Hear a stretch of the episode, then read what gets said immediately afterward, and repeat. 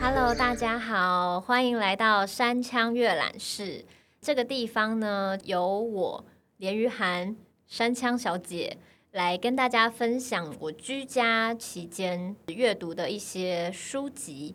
那因为疫情嘛，所以其实有时候不管是升级还是降级，大家都还是在就是防疫的阶段，所以有时候心情会有一点起伏，工作上也会受到影响，生活上也会受到影响，所以我相信大家常常就是在等下午两点的新闻，然后看一下今天又发生什么事情了，就是这种人心惶惶的感觉。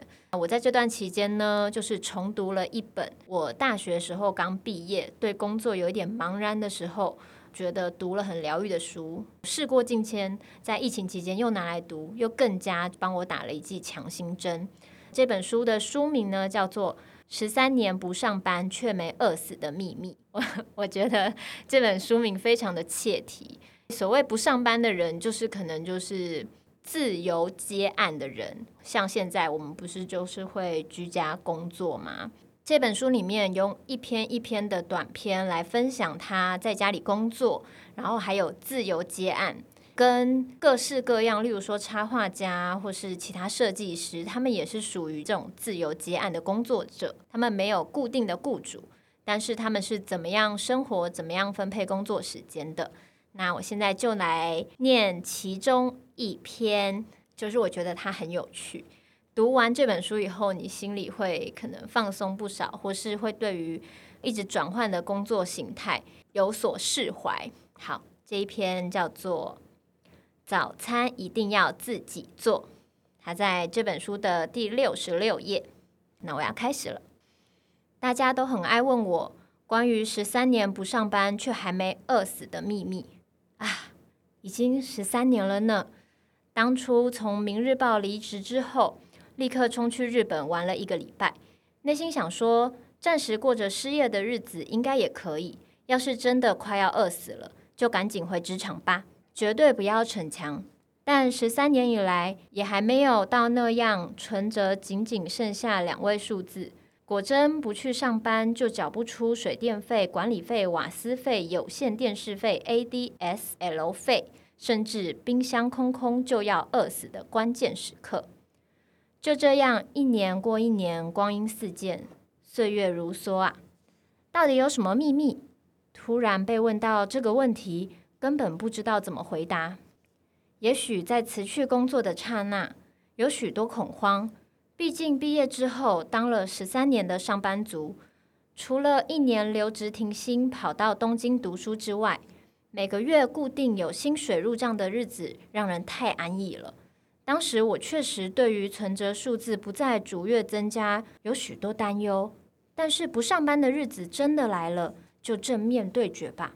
因为前日本职棒软体鹰的当家游击手川崎宗则也说：“不要怕被三振，因为不管出棒站着被三振，比挥棒落空被三振还要糟糕。”现在回想起来，不上班的十三年之间。除非外出采访的时间紧迫，否则只要是在家里，超过百分之九十九点九九，几乎都是自己准备早餐。很多人认为自己准备早餐很麻烦，也很浪费时间，出去买个三明治或是买杯咖啡不就好了？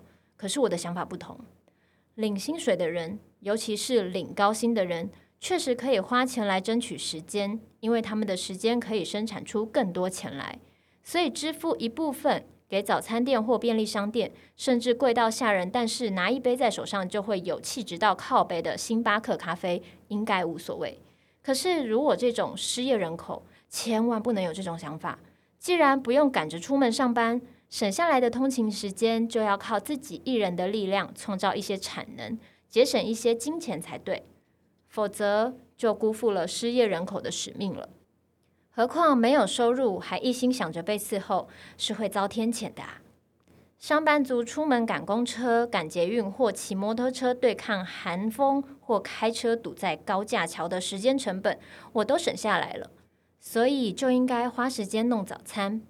我不晓得在经济学上面有没有相关的专业理论来解释这个逻辑。我的经济学真的很糟糕，两个学期的总体加个体经济学大概只上过几堂课，因为淡水天气太冷，尤其是排在星期六早上一二堂课，当然在宿舍睡觉嘛。唉，离题了。除了失业人口的自觉，我也喜欢将早餐准备的过程作为当日的热身操。套一句文艺腔，就是开启一天美好的仪式。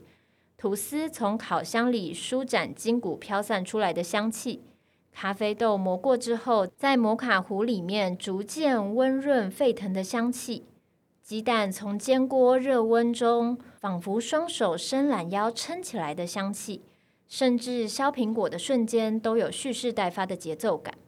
这样揭开早晨的序幕，真是浪漫到不行啊！这十三年之间，每天一颗苹果，一片吐司偏执狂不容妥协的各家吐司，偶尔水煮蛋，偶尔葱花蛋，偶尔蛋饼，偶尔蘑菇切片加上起司的豪华蛋，有时候是五谷奶加麦片。夏天偶尔也会做沙拉，近来则是自己打五谷豆浆，但最终都要以一比二的分量调和咖啡加牛奶作为收尾。至于到底有没有省到钱？精算之后应该会吓一跳，外面要吃到同样等级的早餐，至少是类似的摆盘，搭配街边落地窗看出去的街景，有醒脑背景的音乐，店内充满咖啡香气，或是美丽店员招呼欢迎光临的幸福宠爱感，这种享受代价可不小。没有工作的失业人口，既然在家，既然很闲，起码早餐要自己来才行。如果这也算十三年不上班却没饿死的秘密，那这就是了。好了，山羌阅览室的单篇朗读到这边结束。我想，居家防疫期间，很多人也都变成了就是一日三餐自己煮啊，或是可能只有时间弄早餐，其他时间叫外卖。我觉得，不管是工作有没有受影响，收入有没有受影响，大家都可以翻翻这本轻松有趣，然后会。小小的自我解嘲，然后小小的分享他没有去上班，然后自由接案的一些生活小事。那我相信也会给大家带来不同的刺激跟想法。然后我们一起继续好好的防疫跟好好的生活。那今天的分享就到这边，我们下次见。